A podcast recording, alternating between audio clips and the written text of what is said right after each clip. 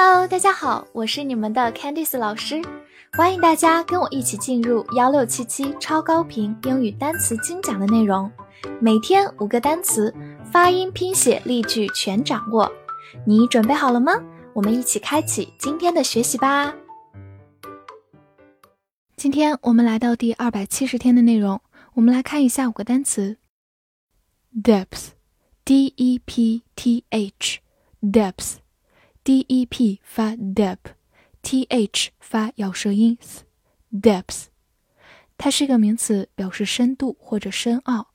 比如说，the depths of water 就是水的深度，depth 在这里是深度的意思。the depths of water。好，来看一个句子，I haven't looked at the report in depth。我还没有深入的看这份报告。这句话有个短语 in depth。 就是深入的、仔细的，其实就想说，我还没有细看这份报告。好，跟我慢读一遍：I haven't looked at the report in depth. I haven't looked at the report in depth. 好，回顾一下，d e e p deep 是它的形容词或者副词，表示深的、深刻的。deep stand。 s t a n d stand，s 发 s，t 放在它后面浊化成的，a n d and stand，它是一个动词，表示站立或者忍受。比如大家熟悉的 stand up 就是站起来，stand up，或者我们也可以说 stand by，直译过来是说站在一边，其实包含两方面的意思，可以指袖手旁观。或者呢，也可以表示为什么时刻做好准备，stand by。好，来看个句子，I can't stand it when you do it。当你这么做的时候，我真的受不了。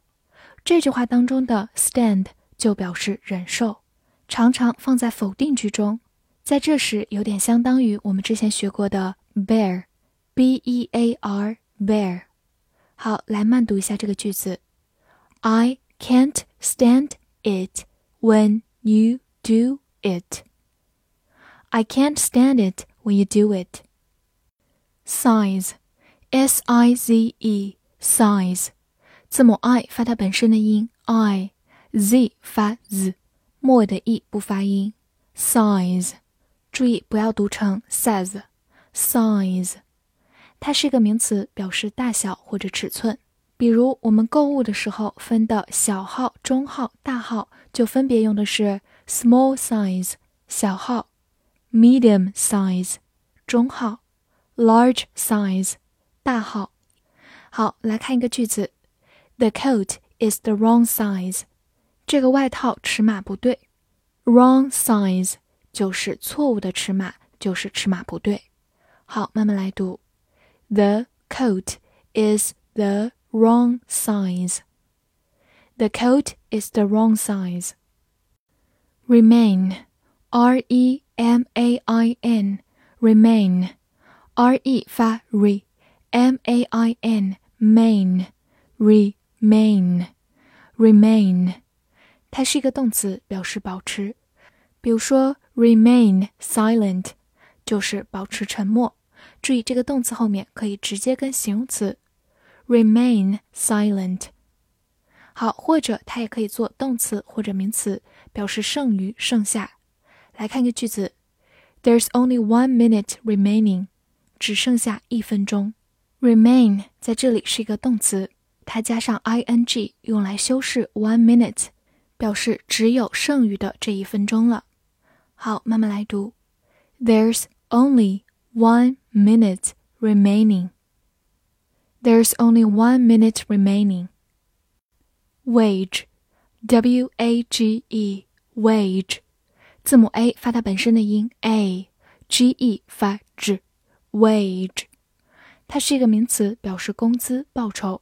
比如说，basic wage 就是基本工资，basic 就是基本的，basic wage。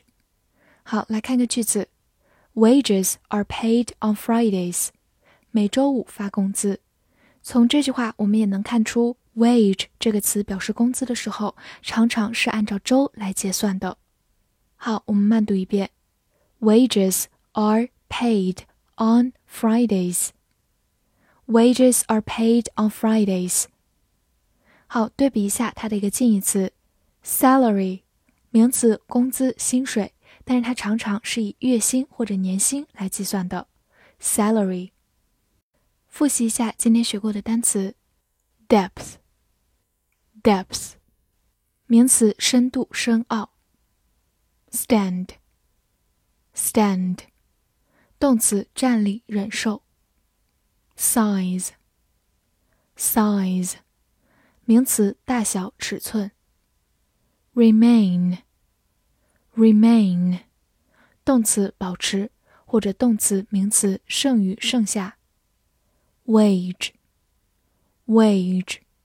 名词，工资、报酬。翻译句子练习：我知道你不能忍受它，但是请保持沉默。这句话你能正确的翻译出来吗？记得为我的专辑打分并评价哦。See you next time.